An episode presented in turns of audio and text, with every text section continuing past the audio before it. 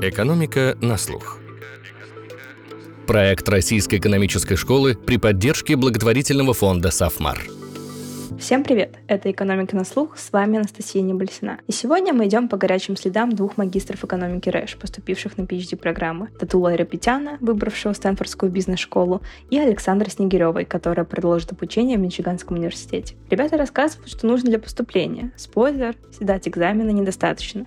Как решать технические вопросы, поделятся впечатления от процесса и переезда, объяснят, какую роль играет дипломная работа. К слову, работа Татула посвящена анализу аукционов интернет-рекламы, а Саша изучает связь между политическим представительством женщин и уровнем преступности. Кроме того, мы обсудим, чем при поступлении помогает, грубо говоря, блад, и как вуз открывает целые программы, основанные на связи с профессорами. А еще поговорим о том, чем заняться после PhD, запереться в башне слоновой кости и заниматься чистой наукой, или сидеть на двух стульях, работая в коллаборации с бизнесом. Всем привет, и начнем мы, наверное, с самого общего вопроса. Когда и почему вы решили поступать на PhD? Татул, давай начнем с тебя. В бакалавриате я учился на экономическом факультете МГУ, и после двух лет обучения, когда прошли все базовые курсы по математике и по микро-макроэкономике, передо мной, по сути, выбор стал, что мне делать дальше. И я начал как бы немножко искать себя, и мне очень помогло то, что вообще на экономическом факультете у нас было много историй о том, как люди уезжали за границу, получали PhD, занимались наукой и так далее. И были даже очень видные примеры, потому что, ну, как позже я выяснил, эти люди там еще и в РЭШ учились. Мне очень нравилось, чем они занимаются, потому что это было отчасти творчество, отчасти труд. И я подумал, что это то, что может быть для меня подходящей вещью для моего будущего. И так вот с третьего курса бакалавриата я загорелся этой идеей и все это время к ней шел. Я тоже решила поступать на PhD еще до РЭШ. Где-то примерно после третьего курса я просто поняла, что мне очень нравится учиться, нравится академическая экономика, и я не очень предпочла бы индустрию этого. И так я решила, что я, скорее всего, пойду в РЭШ, потому что это более вероятный путь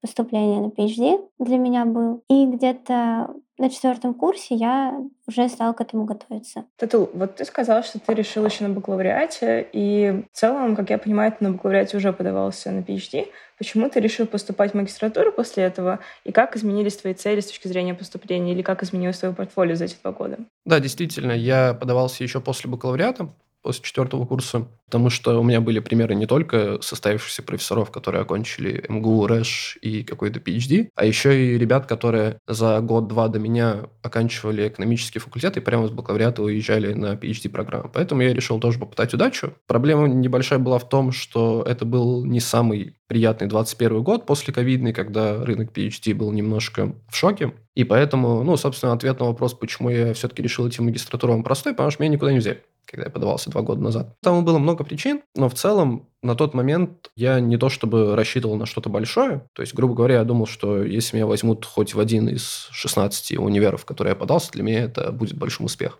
А когда этого не случилось, я для себя решил, что раз уж я буду поступать не сейчас, а позже, то мне нужно свои цели немножко повышать. Поэтому, поступая в РЭШ, я для себя дал четкую установку, что эти два года я проведу с максимальной пользой для себя и для своего портфолио, чтобы попасть в место намного круче, чем то, на что я рассчитывал до. В целом так и получилось. Я очень рад тому времени, что я провел в Рэш и а, тому, что оно мне принесло. Потому что действительно, хоть это было тяжело, но оно мне дало то, на что я рассчитывал. А как в целом проходила подготовка и какие были ожидания относительно самого процесса поступления? Я думаю, что в моем случае это был такой, очень классический вариант. Ну, если можно считать э, работу на GPA в первый год в РЭШ тоже подготовкой, то этот этап тоже был. Потом я сдавала два экзамена. Учитывая специфику времени, я это делала Казахстане. И я работала РЭем. Мне это позволило сделать наличие ГАПЕ, который у меня был. И, конечно, я очень много работала над проектами. Мой весь э, второй год в РЭШ — это в основном работа над проектами, курсы с проектами и над э, своей дипломной работой. Тату, а как ты выбирал места, куда подавать документы? То есть хотелось ли тебе какому-то конкретному профессору или в место, где изучается твоя тема, или там, где твои друзья живут.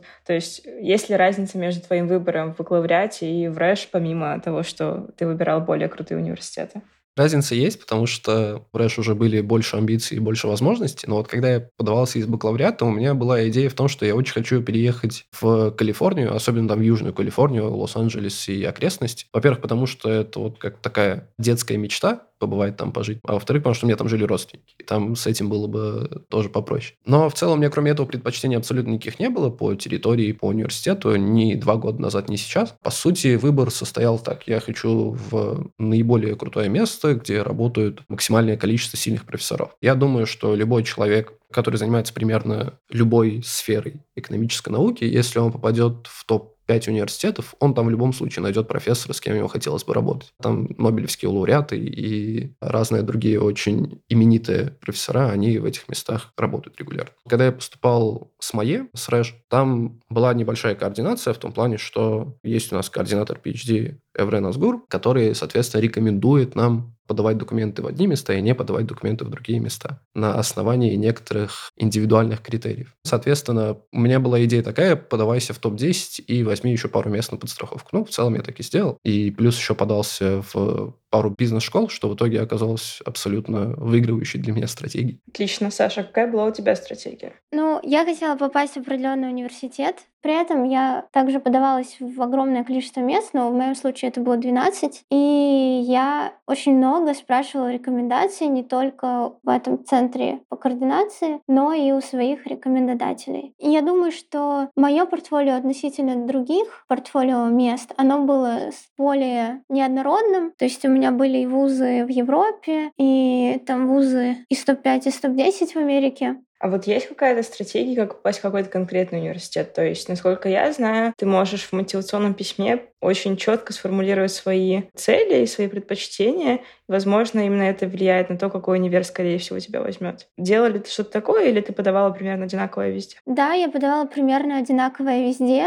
Я не писала там, в своих частях портфолио какие-то очень узкие предпочтения, так как это бы сильно сократило шансы пройти куда-то в другое место. В моем случае у меня просто были высокие шансы, как мне советовали, как оценивали мое портфолио, пройти именно в это место, потому что в этом месте очень, насколько я знаю, любят брать студентов из РЭШ. Тату, что запомнилось больше всего на этапе подачи, например, экзамены или кропотливая работа над дипломной работой? То есть на что ты делал ставку и какие советы можешь дать тем, кто вот сейчас решает поступать и только начинает работать над своим портфолио? А, главный совет – это изучите специфику того места, которое вам дает все эти возможности в вашем портфолио. То есть у меня, по сути, придя в РЭШ и начав там учиться, я понял, что мне нужно сделать для того, чтобы реализовать там, свою цель. Со временем я понимал, какой будет следующий шаг и понимал, каким правилам тут надо играть. Опять же, бывает по-разному. То есть, когда я учился в МГУ, там было совсем по-другому. Всегда нужна рекомендация от научного руководителя, руководителя, всегда нужен какой-нибудь профессор, с кем нужно по RA ить, да, research ассистентством заниматься, и нужна какая-нибудь там третья рекомендация. В соответственно, то же самое, но это происходит совсем по-другому, потому что всего два года учиться, и нужно быстро это как-то наработать. Поэтому, придя, поспрашивая у старшекурсников, поспрашивая у людей, которые уже поступали на PhD, я примерно понимал, какая тропинка уже проложена и что мне нужно делать. Готовиться к экзаменам нужно, и сдавать их – это важная часть, но это не ключевая вещь. Это работает как отсечка. Я думаю, что многие, кто поступает на PhD, это знают и об этом слышали. И не всегда есть какие-то четкие, очевидные критерии, что вот нужно написать отличную дипломную работу, чтобы куда-то уехать. Нужно понимать, по каким правилам вы играете, и нужно понимать, понимать, какой опыт есть у людей, которые уже примерно с похожим путем на ваш путь уезжали. Вот это вот самое главное, на мой взгляд. Саша, есть ли у тебя что-то дополнить насчет советов будущим поступающим? Мне больше всего запомнилась как раз-таки дипломная работа. И когда я даю советы, на что потратить свое время, когда вы готовитесь к PhD, мне кажется, в основном я советую работать над дипломной, брать больше проектов, взять рейство, но это советы не больше работают не на то, чтобы именно поступить, больше на то, чтобы разобраться, действительно ли вам это нужно и куда вы хотите поступать, потому что из-за наличия огромного количества направлений в экономике, я думаю, что очень важно на этом этапе понимать, что вам близко и что нет, уже перед поступлением. Ты упомянула, что ты брала ГПР после окончания РЭШа перед поступлением. Вот какие у тебя были планы на это время? Все ли удалось? И вообще, как он проходил? То есть работала ли ты сугубо на поступление? Или ты решала, нужно ли тебе это или нет вообще? Этот ГПЕ, он был не совсем запланирован том виде, в каком он прошел, потому что часть его я планировала потратить на программу по обмену, и в целом этот ГПЕ был вызван планами на эту программу. Но когда планы определились, что на эту программу я не поеду, единственное, что мне хотелось точно сделать за это время, это, во-первых, отдохнуть, во-вторых, конечно же, сдать экзамены, поступить. И получается, что вот первое время, первые полгода я потратила на поступление, на эрейство, на тейство, и вторые полгода уже на подготовку к переезду, получение водительских прав и какие-то более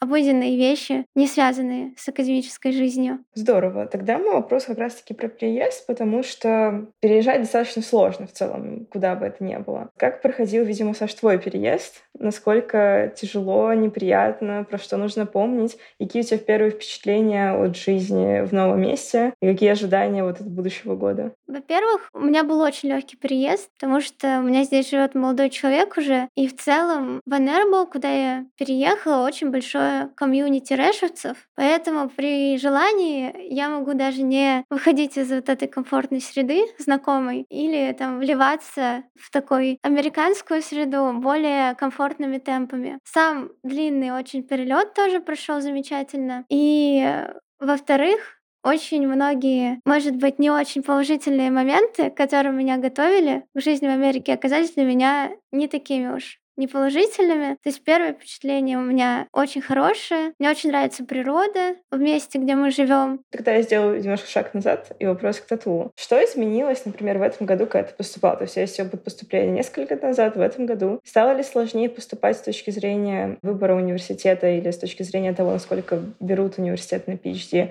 Или какие-то технические проблемы, которые сейчас могут быть? И как их решать? И вообще, что с этим всем делать? Конкретно на моем опыте, с точки зрения того, что университеты какие-то могут не брать людей из России, по-моему, такого нет вообще. Но Опять же, я не могу знать наверняка, почему мне там одно или другое место отказал. Но кажется, что с этим никаких особых трений новых не происходит. Конечно, есть новые издержки. На самом деле, некоторые из них не такие новые. Например, о том, что визу американскую получить нельзя сейчас в России, ни в этом и ни в прошлом году. Мне же пришлось, как думаю, и Саша, Саша уже рассказывала об этом, что она ездила сдавать э, в Казахстан экзамены. Я сдавал только один экзамен, потому что GR я сдавал три года назад, он действует пять лет, а вот TOEFL действует всего два года, поэтому мне пришлось его сдавать заново, и я ездил в Ереван. Мне наверное, это было немножко подешевле с точки зрения костов, потому что меня есть там, где остановиться в Ереване. Но в целом, да, из-за того, что некоторые тестовые центры в России закрывались, приходилось нести дополнительные издержки. Насколько мне известно, сейчас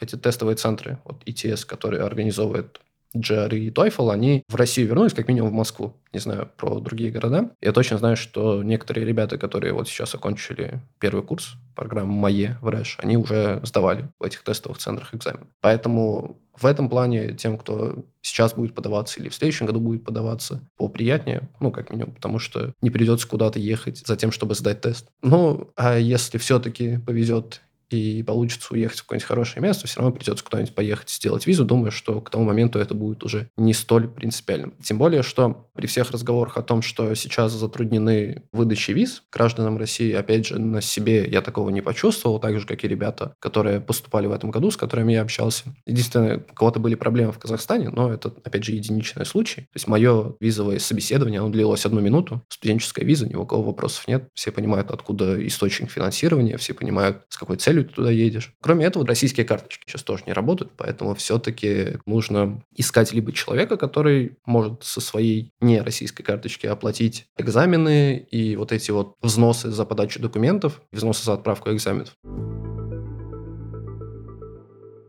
Саша, у меня вопрос к тебе. Как мы знаем, процесс поступления устроен достаточно прозрачно. У тебя есть транскрипт оценок, у тебя есть э, письма рекомендации, у тебя есть мотивационное письмо. И вот как тебе кажется, что сыграло наибольшую роль в твоем поступлении? Что было самым сильным в твоем портфолио, на что ты делала ставку? И связан с этим вопрос, как вам кажется, меняются критерии, по которым ВУЗ отбирает студентов? Чаще ли обращают внимание на рекомендации или чаще смотрят на то, какое исследование может провести сам студент, или всем достаточно просто хороших оценок и понимания, что вы можете выучить все что угодно? какого-то четкого понимания того, как э, проходит поступление, что именно влияет, у меня не сформировалось такого, чтобы я могла сказать, это сто процентов работает именно так. Я думаю, что в моем случае сыграла роль моя дипломная работа. Это было самой сильной частью моего портфолио. Сыграла роль помощь моих рефери при написании мотивационного письма. И в целом на этом вся часть работы, которая ограничивается мной, которая мне видна,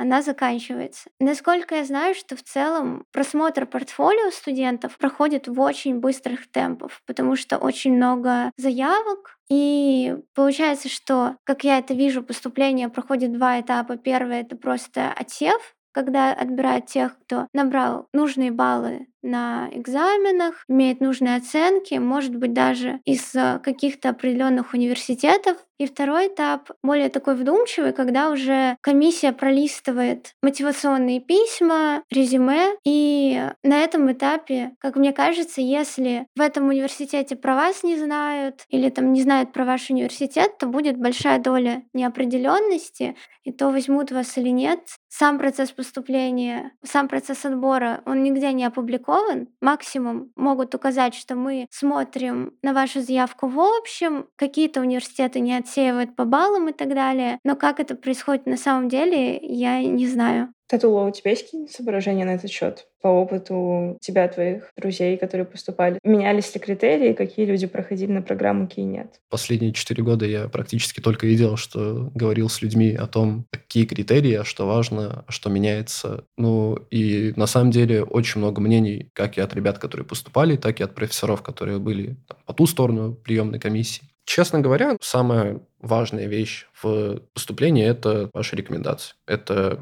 профессора, которые знают, что вы умеете, знают, что вы умеете делать research. Это самое важное университетом понимать, что вы способны к тому, чтобы и самим делать research, и еще продолжать ему учиться. Вообще, самый простой путь попасть на PhD в какой-нибудь университет – это чтобы один из ваших рекомендателей имел знакомого профессора в этом университете, он ему позвонил, сказал, это хороший студент, обратите на него внимание. Да, в народе мы это называем блат, и, не знаю, к счастью или к сожалению, это достаточно стабильно работает при приеме людей на PhD-программы. В связи с этим вспомнил еще один аспект именно того, что изменилось за последние несколько лет. И когда начался ковид, резко вырос спрос у студентов на поступление на PhD-программу, что было связано с какими-то неопределенностями на рынке труда и так далее. Я не утверждаю, что все было именно так, но, как по мне, это достаточно правдоподобно, что университетам из выросшего количества людей, которые захотели податься на PhD, нужно было уловить более сильный сигнал, чем раньше, о том, что человек реально хочет заниматься ресерчем. И в связи с этим стали обращать более серьезное внимание на уже набиравшие к тому моменту популярность predoc программы. И я не знаю, есть ли какая-то статистика по этому поводу, но я абсолютно уверен в том, что вот последние три года, если взять placement ов на PhD, то там абсолютное большинство, особенно в топ-5-10 американских университетов, это ребята, которые два года честно отработали на predoc программе. Потому что они работают с какими-то профессорами. Ну, то, что такое predoc, это когда два года работаешь просто как research assistant, full time с профессором, ну, обычно в американском где-то университете. Соответственно, этот профессор тебя очень хорошо узнает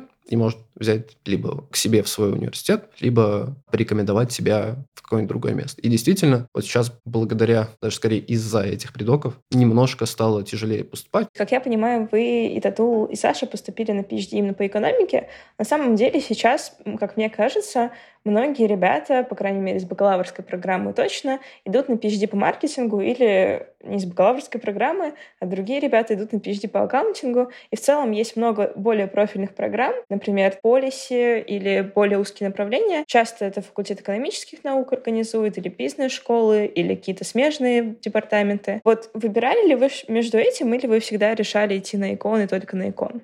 Тату, можешь начать, Саша продолжить. Ну, я в душе теоретик, на самом деле для меня такого вопроса особенно не стояло. Если вернуться на несколько лет назад, когда я был на втором-третьем курсе эконома, и когда я разговаривал с ребятами, которые с эконома поступали на PhD, были мысли о финансах, но я очень быстро понял для себя, что эта вещь мне не очень интересна, когда начал проходить соответствующие профильные курсы. Поэтому для меня особо вопроса не стояло, что я хочу заниматься именно экономикой как наукой. Опять же, я мало что знал про маркетинг и про его специфику, но в процессе обучения врач я общался с моим одногруппником из МГУ, который учился на придоке в Нортвестерне, в это время. И он как раз, кроме экономики, также занимался маркетингом. И в целом из того, что я слышал, маркетинг от экономики мало чем отличается, кроме того, что там нет макроэкономики. Ну, и, опять же, там есть какие-то детали, количественный маркетинг какой-то более прикладной, но вот конкретно для меня в моих предпочтениях все-таки экономика как наука, она была на первом месте. Саш, а твой выбор как проходил? На первом месте все-таки стоял Department of Economics.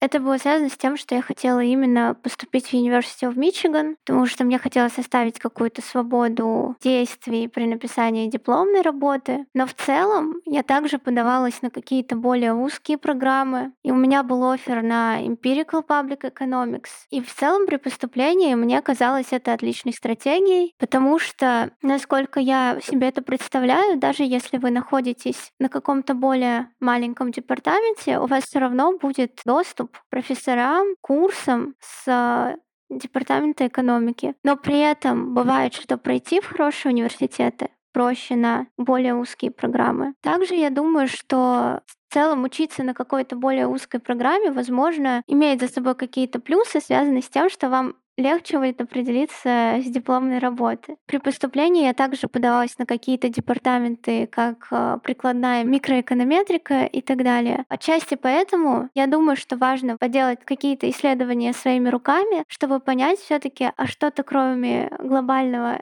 Экона, есть что-то близкое вам? Потому что для просто разнообразия портфолио университетов подаваться на другие программы — это отличный вариант. Ну вот кажется, что когда ты решаешь подаваться на профильную программу, у тебя должно быть четко сформулированы предпочтения. Как вот вы понимали, какая вообще область вас интересует, на чем вы хотите сфокусироваться? Было ли это посредством курсов или какого-то собственного research а? И как вы считаете, насколько строгие эти предпочтения, и вот э, через пять лет PhD вы, скорее всего, останетесь в этой области и никуда не перейдете? Это очень странно, но у меня не возникло впечатления, что мне нужно подаваться, как будто я хочу заниматься каким-то конкретным field ом. То есть у меня была даже ситуация, что мой рекомендодатель, он в мотивационном письме подсказал мне не ограничивать свои интересы и формулировать так, как будто вот я могу и в теорию, хотела бы и теорией заниматься, и практикой, но при этом также у меня было впечатление, что университеты порой набирают студентов под конкретный профиль. То есть кого-то берут как эконометриста. Я думаю, что я выглядела на рынке как больше прикладной экономист. У меня был research мой мой в а, дипломной работе связан с development ом,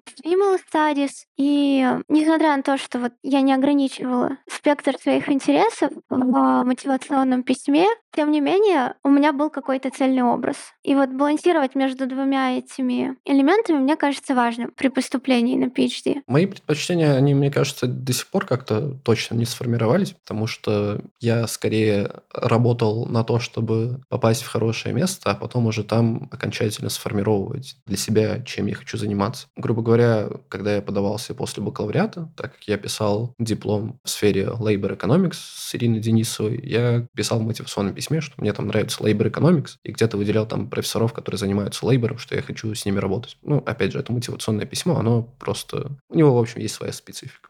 Сейчас я писал дипломную работу с Сергеем Измалковым и во многих местах писал, что я хочу заниматься микроэкономической теорией, дизайном рынков, дизайном механизмов и всякими такими вещами. Насколько это правда, то, что я писал, ну, на часть, потому что, с одной стороны, мне это нравится. Если мне это совсем не нравилось, я бы даже ради хорошего placement а вряд ли этим занимался. Но, тем не менее, я понимаю, что, возможно, некоторые сферы экономического research а, я их просто не до конца ощутил пока что, потому что в местах, в которых я учился, они могут быть там не сильно развиты. То есть вот у нас э, в РЭШ все-таки сильнее всего, на мой взгляд, развито вот направление экономической теории. По другим сферам все-таки чуть-чуть поменьше. У каждого места есть своя специфика, но для меня очень хорошо, что я попал в такое место, где в целом у меня выбор будет достаточно большой. Я думаю, что в течение первых двух лет обучения на PhD, когда я буду ходить на какие-то курсы, говорить с какими-то профессорами, которые занимаются очень разными вещами, что я для себя уже сформирую окончательно, чем я хочу заниматься. Отлично. И ты, ты говорил, что, например, тебе не важно с точки зрения географии, где учиться, а ты, Саша, упоминала, что в целом ты рассматривала европейские программы тоже. У меня такой вопрос. Насколько важна география? То есть мы все знаем, что есть хороший университет в США, но и в Европе сейчас PhD-программы становятся все более и более крутыми и в целом уже конкурируют с американскими программами по ряду направлений. И, ну, по крайней мере, мне не слишком известно про программы в Азии, но я уверена, что есть и хорошие университеты там. Рассматривали вы вообще в теории или обсуждали с кем-то возможность подаваться на PhD в Европе и в Азии? И почему вы эти рассуждения откинули или, наоборот, к ним прислушались? Вопрос, наверное, сначала к Саше, которая подавалась все таки в Европу. Я подавалась в Европу, честно говоря, чтобы разнообразить портфолио, потому что для многих студентов из РЭШ шансы поступить в Европу очень высокие. Там еще большой плюс в том, что дедлайны по подаче заканчиваются гораздо позже. То есть кто решается поздно, это тоже хороший вариант. В плане важности географии я очень сильно это учитывала. Для меня было важно, как я проведу эти шесть лет помимо учебы. Но в плане именно академического успеха, того, какую работу ты найдешь после обучения в университете, у меня были очень пессимистичные представления. Я себя готовила к тому, что если это будет ниже, чем топ-20, то, скорее всего, работу будет найти очень сложно в хорошем месте. И в целом, когда я смотрела плейсмент студентов, это подтверждалось. Я не знаю, как будет через 6 лет, но несмотря на то, какого качества хорошего может быть обучение в университете, мне кажется, все равно рейтинг будет играть роль, будет играть роль, э, с какими профессорами ты работала и работала эти шесть лет. Поэтому в основном я, конечно, добавляла в список университеты в Америке просто потому, что они были выше по рейтингу, ну и потому что они были ближе к университету в Мичиган географически. Я подавался в London School of Economics, Потому что для меня это была такая программа, которая максимально приближена к уровню американских вузов. Но почему я это делал достаточно неохотно, именно рассматривал европейские вузы, там зачастую стипендии ниже. Не всегда, не везде. То есть есть какая-то часть вузов, которые дают стипендию на уровне вузов частных американских. Но я понимал, что я в любом случае не смогу оплачивать э, за себя даже часть жизни из каких-то источников, кроме стипендий. Поэтому я так особо решил не рассматривать. И, опять же, самая значимая вещь, если открыть топ университетов, то в основном в топ 15-20 практически все университеты, они американские. И есть Кроме того, такая некоторая идея о том, что американские вузы рассматривают себя немножко как такой закрытый клуб. То есть, если смотреть будущее, через 5-6 лет, когда я окончу PhD-программу, моя цель стать профессором в каком-то хорошем университете. И из моих обсуждений с нынешними профессорами американских вузов в целом следует, что американцы очень не любят брать к себе на работу студентов, которые окончили PhD не в США. В особенности это работает с самыми топовыми местами. Поэтому все-таки я как-то подумал, что, наверное, стоит сфокусироваться именно на США и подаваться туда. А вот если говорить о том, что делать после аспирантуры, вы уже упомянули, что хотелось бы стать профессором в каком-нибудь хорошем месте. А рассматриваете ли вы вообще путь в индустрию? Поскольку, насколько мне известно, если открыть плейсменты топ-универов в Америке, достаточно хорошая доля студентов уходит так или иначе в компании. И в целом сейчас, в зависимости от филда, которым вы занимаетесь, иногда заниматься хорошим ресерчем можно и на позиции в компании, или сотрудничать с, с авторами из университетов, использовать данные компании для этого research а. То есть думали ли вы вообще о том, чтобы перейти в индустрию, или это пока очень далеко, и стоит думать только вот о том, чтобы остаться в академии? Тату, начнем с тебя. Я об этом думал, потому что надо понимать, ради чего учиться на PhD. И как бы, ну, индустрии есть свой очевидный плюс, то, что там гораздо больше платят. В одном из разговоров с одним из э, нынешних профессоров, который пошел по тому же пути, что и я, эконом МГУ МАЭ РЭШ и Стэнфорд GSB, он рассказывал, что после окончания Стэнфордской бизнес-школы у него было два предложения, которые он рассматривал. Но предложение было, по-моему, в Microsoft, где ему предлагали, ну, не помню точных цифр, но ему предлагали в три раза больше годовой зарплаты, чем ему предлагали в университете, в который он в итоге пошел работать профессором. Ну, то есть тут уже вопрос в том, как изменятся мои ценности. То есть для меня сейчас идея в том, что деньги это, конечно, хорошо, но я хочу заниматься тем, что мне очень нравится. То, что индустрия мне не очень нравится, я это понял несколько лет назад. Опять же, мое представление может очень сильно поменяться там на 180 градусов, потому что при переезде я узнаю о новых возможностях, тем более, что я учусь буду учить, надеюсь, в бизнес-школе. Я надеюсь, что передо мной откроется очень много вариантов, не только связанных с академией, просто чтобы я понял, в чем суть, чем действительно люди там занимаются. Поэтому вполне возможно, что я вот как-то вот резко поменяю свой вектор и, не знаю, пойду работать в стартап. Кто его знает. Какие ты критерии, Саш, принимала, когда выбирала этот путь? Мне, конечно, нравилось сам род деятельности, что он очень творческий. Я не исключаю, что в каких-то работах в индустрии тоже может быть очень много творчества, но из того опыта, который у меня был, у меня сложилось впечатление, что все равно присутствует какой-то элемент, что ты не всегда делаешь то, что тебе нравится, то, что ты выбираешь, когда ты работаешь в индустрии. Возможно, люди, которые поработали в академии, могут сказать, что в академии это тоже есть, что надо что-то делать, чтобы публиковать статьи. Одним придумыванием идей работа не заканчивается. Но это вот именно то, что меня привлекало. При этом за время рейства, когда я работала как research assistant на профессора, ну, больше в сфере development, я поняла, что я бы хотела от этой сферы больше перейти к чему-то более прикладному, например, как Empirical Industrial Organization, и иметь при этом возможность отчасти работать с бизнесом. То есть не только быть в академии, но и работать с бизнесом, потому что сейчас у меня сложилось впечатление, что в академии как будто из-за вот этой гибкости немного не хватает драйва. Что из-за того, что тебя всегда могут простить, что ты чуть позже что-то сделаешь, ты всегда можешь от одной идеи отказаться, взять другую, не будет как будто стрессовых ситуаций, которые могут быть в бизнесе и которые немного интереснее решать по этой причине. И я задумываюсь в целом о том, чтобы пройти стажировку за время PhD, но главным моим фокусом, главной моей причиной, почему я пошла на PhD, это, конечно, работы в академии. И я бы не хотела от этой идеи отходить, поэтому буду посвящать эти шесть лет именно тому, чтобы найти работу в академии после выпуска. То чувство, когда вы получаете офер. То есть, насколько я знаю, насколько я общалась с ребятами, которые подавались, в целом такой достаточно мучительный отрезок жизни человека, который подается на PhD,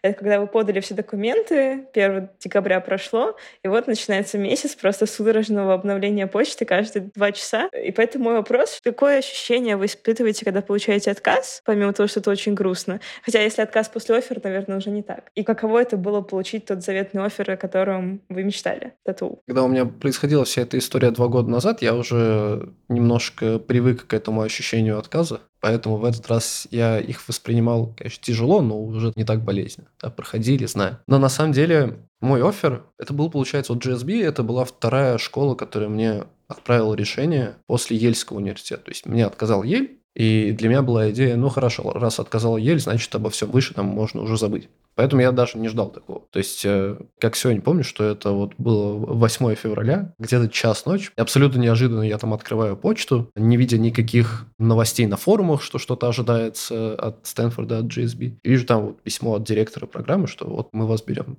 Я там несколько раз проверил, что это действительно происходит, что там нет нигде никакой ошибки, никакого обмана. Разбудил э, родителей всех своих друзей, всем все рассказал. Полночи не мог уснуть. Но на, на самом деле к тому моменту, хоть это уже было очень круто, но для меня, ну, я не мог до конца осознать именно масштаб того, что со мной происходит. То есть я был очень рад, но только со временем, на самом деле, ты понимаешь, что то, что ты хотел, оно исполнилось, и вот это ощущение, когда со временем это нарастает, вот это даже, мне кажется, более приятно, чем сам момент оффер. Поэтому, да, я был несказанно рад, и вся эта радость у меня проскользила в течение следующих нескольких месяцев. Соответственно, то, что было после, мне уже было не так важно, и в том числе из многих мест, которые строго доминировались вот этим моим оффером, я свою заявку отозвал, ну, на всякий случай, чтобы не мешать другим ребятам, кто бы тоже хотел туда. Саш, какие были твои эмоции? Ну, я понимала, что даже если не будет оффера, то я буду просто подаваться второй год, либо я поеду в Европу. И эти варианты мне не очень нравились, потому что, во-первых, после насыщенного времени в Рэш, где очень много новых знаний, очень много общения, мне очень не понравилось сидеть дома, поэтому мне очень хотелось получить офер, уже поехать в Америку, получать новые впечатления, новые знания. И, конечно, если бы оффера не было, я бы расстроилась, но это не было бы концом жизни. Еще, кстати, University of Michigan куда я хотела, он присылает оферы очень рано где-то примерно в январе. Поэтому я очень быстро узнала. В конце декабря заканчивается поступление, и офер приходит очень быстро. Конечно, я была очень рада, потому что сразу многие проблемы просто сняло рукой, что мне не придется далеко ездить, что мы с молодым человеком будем рядом, что мне не придется терять год на поступление еще раз. Я, конечно, очень обрадовалась тоже. Вот это ощущение эйфории счастья, оно продлилось некоторое время, может быть, неделю, неделю. Я не сразу стала все рассказывать, я постепенно, дозированно добавляла людей, с которыми я делила эту радость. Через какое-то время пришел еще один офер, конечно, он меня порадовал, и приглашение на интервью, но к этому моменту я осознала, что да, надо все заявки отозвать, и быстренько это сделала. Но в целом ощущение оффера, даже вот тот, который пришел уже после того, как я в University of Michigan приняла оффер, это очень приятное чувство, что ты там на высоком уровне находишься, что тебя вот могут взять на программу, что у тебя будет какой-то совершенно новый опыт. И, в общем, я очень рада, что это чувство в моей жизни присутствовало. Ну, звучит очень круто. Всем большое спасибо. Вас поздравляю еще раз с поступлением. Саша, скорее начать уже обучение. Тату плавненько, без проблем переехать. Нет единой дороги, которая гарантированно придет вас к хорошей PhD-программе. Каждый путь индивидуален, поэтому задача не просто сдать экзамены и отправить документы, а заранее понять, по какому пути будете двигаться именно вы. Потому что, как писал Синека, для корабля без цели никакой ветер не будет попутным.